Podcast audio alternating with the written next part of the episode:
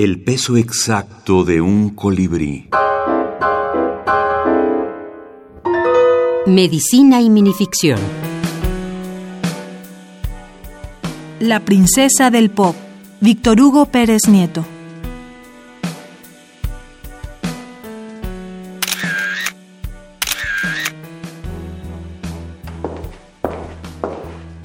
Aquella princesa bulímica era la envidia de otros managers.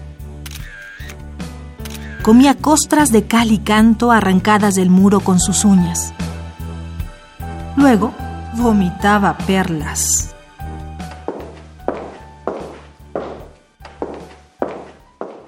Tomado de Mínima Invasión. Médicos escritores ficcionando. Selección y compilación de José Manuel Ortiz Soto.